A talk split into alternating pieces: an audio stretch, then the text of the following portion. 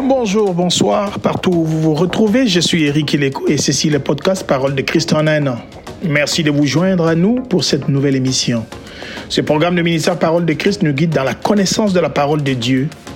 Nous croyons que cette parole a le pouvoir de transformer votre vie et l'amener à atteindre son plein potentiel. Bonne émission. Le 7 août, la parole de Dieu, Ésaïe 36 jusqu'à 39. Nous lisons aujourd'hui dans le livre d'Ésaïe du chapitre 36 jusqu'au chapitre 39.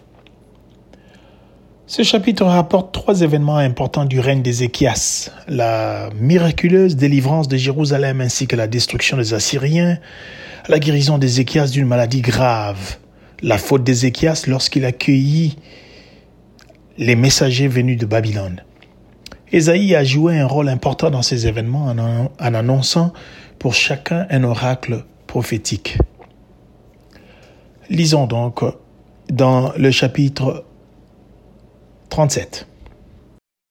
Ésaïe, chapitre 37. Lorsque le roi Ézéchias eut entendu cela, il déchira ses vêtements, se couvrit d'un sac, et alla dans la maison de l'Éternel. Il envoya Eliakim, chef de la maison du roi, Shebna, le secrétaire, et les plus anciens des sacrificateurs, couverts de sacs, vers Ésaïe, le prophète, fils d'Amoz.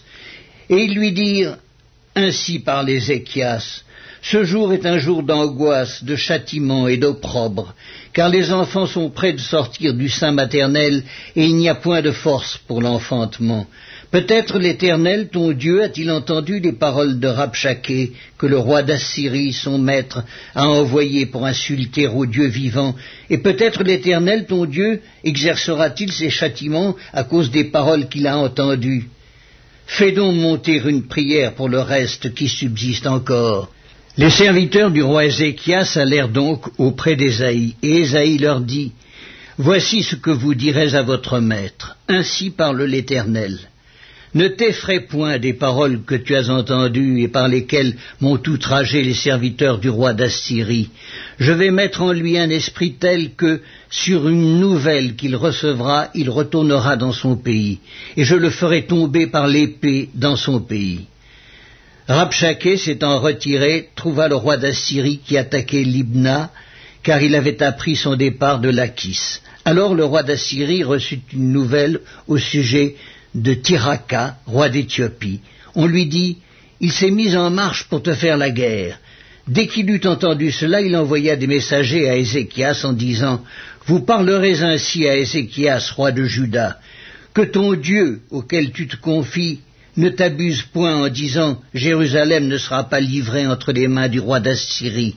Voici, tu as appris ce qu'ont fait les rois d'Assyrie à tous les pays, et comment ils les ont détruits. Et toi, tu serais délivré Les dieux des nations que mes pères ont détruites, les ont-ils délivrés? Gozan, Charan, Retzef et les fils d'Éden qui sont à Tel-Lassar Où sont le roi de Hamath, le roi d'Arpad et le roi de la ville de Sepharvaïm, d'Ena et d'Ivva? Ézéchias prit la lettre de la main des messagers et la lut. Puis il monta à la maison de l'Éternel et la déploya devant l'Éternel à qui il adressa cette prière. Éternel des armées, Dieu d'Israël, assis sur les chérubins, c'est toi qui es le seul Dieu de tous les royaumes de la terre. C'est toi qui as fait les cieux et la terre. Éternel, incline ton oreille et écoute. Éternel, ouvre tes yeux et regarde. Entends toutes les paroles que Sankérib a envoyées pour insulter au Dieu vivant. Il est vrai, ô Éternel, que les rois d'Assyrie ont ravagé tous les pays et leur propre pays, et qu'ils ont jeté leurs dieux dans le feu. Mais ce n'étaient point des dieux, c'étaient des ouvrages de main d'homme, du bois et de la pierre, et ils les ont anéantis. Maintenant, Éternel, notre Dieu, délivre-nous de la main de Sankérib, et que tous les royaumes de la terre sachent que toi seul es l'Éternel. Alors Ésaïe, fils d'Amos, envoya dire à Ézéchias, Ainsi parle l'Éternel, le Dieu d'Israël. J'ai entendu la prière que tu m'as adressée au sujet de Sankérib, roi d'Assyrie. Voici la parole que l'Éternel a prononcée contre lui. Elle te méprise, elle se moque de toi, la Vierge, fille de Sion. Elle hoche la tête après toi, la fille de Jérusalem. Qui as-tu insulté et outragé? Contre qui as-tu élevé la voix Tu as porté tes yeux en haut sur le sein d'Israël. Par tes serviteurs tu as insulté le Seigneur et tu as dit, avec la multitude de mes charges j'ai gravi le sommet des montagnes, les extrémités du Liban, je couperai les plus élevés de ses cèdres, les plus beaux de ses cyprès, et j'atteindrai sa dernière cime, sa forêt semblable à un verger. J'ai ouvert des sources et j'en ai bu les eaux, et je tarirai avec la plante de mes pieds tous les fleuves de l'Égypte. N'as-tu pas appris que j'ai préparé ces choses de loin et que je les ai résolues dès les temps anciens? Maintenant j'ai permis qu'elles s'accomplissent et que tu réduisisses des villes fortes en monceaux de ruines. Leurs habitants sont impuissants, épouvantés et confus. Ils sont comme l'herbe des champs et la tendre verdure, comme le gazon des toits et le blé qui sèche avant la formation de sa tige. Mais je sais quand tu t'assieds, quand tu sors et quand tu entres, et quand tu es furieux contre moi. Parce que tu es furieux contre moi et que ton arrogance est montée à mes oreilles, je mettrai ma boucle à tes narines et mon mort entre tes lèvres, et je te ferai retourner par le chemin par lequel tu es venu. Voilà, nous avons donc lu une portion de Ésaïe chapitre 37. Qu'est-ce que nous pouvons retenir ici comme leçon dans euh, tous ces chapitres qui font l'objet de notre lecture et étude biblique de ce jour, le 7 août? Voici la première leçon que nous retenons. La confiance en Jésus-Christ est notre force et notre tranquillité. En d'autres mots, notre force se trouve dans la confiance en Jésus-Christ. Notre force et notre tranquillité se trouvent en la confiance en Jésus-Christ, en la confiance en notre Dieu. Malgré les menaces de Sanchérib, Ézéchias n'a pas eu peur et n'a jamais été confus, mais il s'est plutôt tourné vers le Dieu de tous les royaumes de la terre dans la prière. Nous venons de lire ça dans Ésaïe 37, euh, du 14e au 20e verset surtout.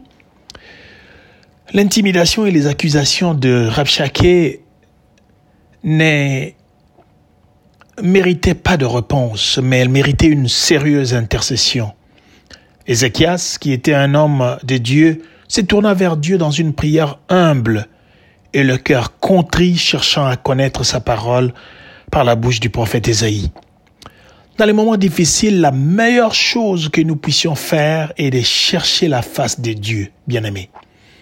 Chers auditeurs, chères auditrices, la meilleure chose dans les moments difficiles à faire, c'est de chercher la face de Dieu et de lui demander de nous parler au moyen de sa parole écrite ou prophétique. Au moyen des circonstances, Dieu parle par tantôt d'une façon, tantôt d'une autre. La Bible dit dans le livre de Job.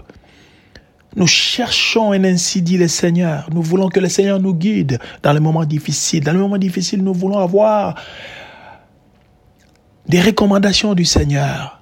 Nous voulons que le Seigneur nous parle.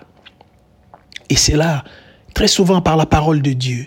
Dans les moments difficiles, bien aimés, dans les moments difficiles, chers croyants, dans les moments difficiles, chers auditeurs et auditrices, la meilleure chose à faire, c'est de tourner vers Dieu. C'est lui qui tient dans sa main l'âme et l'esprit de tout ce qui vit. C'est lui qui a la puissance de tout faire et la, la puissance de te sauver et de te délivrer des moments difficiles. C'est dans la prière que nous retrouvons Dieu, nous cherchons la face de Dieu. C'est la première chose à faire pour aller chercher la solution.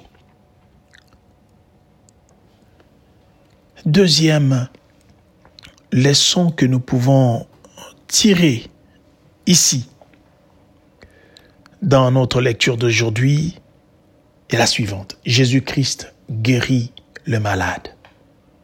Dieu guérit le malade. Ézéchias devint sérieusement malade. Il plaida sa cause en rappelant à Dieu ses, ses œuvres.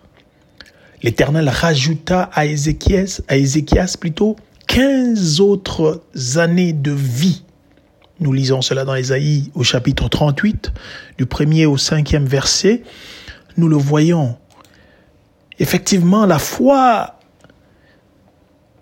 d'Ézéchias obtient ici de la part de Dieu une réponse plus grande encore que celle du chapitre précédent où on parlait de, de, de, cette, de ces menaces et de ces intimidations du roi étranger. La mort se présente en visite chez Ézéchias. À Ézéchias, le désespoir qu'éprouve le roi devant devant la mort semble une chose. Il ne connaît pas la promesse que Dieu avait faite par la bouche d'Esaïe un peu plus tôt dans le chapitre 25 au verset 8. Il ne connaît pas cette euh, promesse de victoire sur la mort. Le Seigneur lui-même va essuyer les larmes de dessus le visage. Il engloutira la mort. Le Seigneur l'Éternel essuiera les larmes dessus tout visage et ôtera la honte de son peuple dessus toute la terre, car l'Éternel a parlé. C'est ce qu'annonçait Esaïe un peu plus tôt dans le chapitre 25. Ézéchias ne connaît pas, ne connaît peut-être pas cette, cette révélation. Il a la mort, la visite, il a peur. Il vit autant de promesses pour la terre. Il ne voit pas au-delà du prolongement de ce jours. Il n'a pas devant lui la certitude de la résurrection que le croyant possède aujourd'hui, que nous avons aujourd'hui. Il ne sait pas mourir, il ne sait pas que mourir est un gain, comme le dit le, l'apôtre d'un livre de Philippiens au chapitre 1 il dit, car pour moi, vivre, verset 21, Philippiens 1, verset 21, car pour moi, vivre, c'est Christ et mourir est un gain. Mais si je dois vivre dans la chair, il en vaut mieux, il en vaut bien la peine. Et ce que je dois choisir, je n'en sais rien. Et dans le verset 23, il dit, mais je suis tiraillé de deux côtés, ayant le désir de partir et d'être avec Christ, car c'est beaucoup meilleur. C'est, c'est de beaucoup le meilleur. Donc, Ézéchias ne connaît pas ces promesses que nous, nous avons aujourd'hui sur, euh, euh, et, et, nous basons notre foi et notre espérance, quand bien même la mort arrive, sur toutes ces promesses. Cette promesse que être avec Christ, c'est beaucoup mieux. Cependant, Dieu entend la prière d'Ézéchias et voit ses larmes et il se laisse fléchir. Cette fois aussi, il ajoute à sa réponse un signe de grâce, l'ombre qui rétrograde sur le cadran solaire, figure du jugement retardé.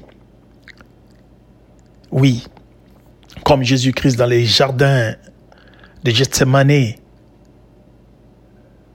le verset 23 de ce chapitre 38 où on lit ceci, ô Éternel, souviens-toi que j'ai marché devant ta face avec fidélité et intégrité de cœur et que je fais ce qui est bien à tes yeux.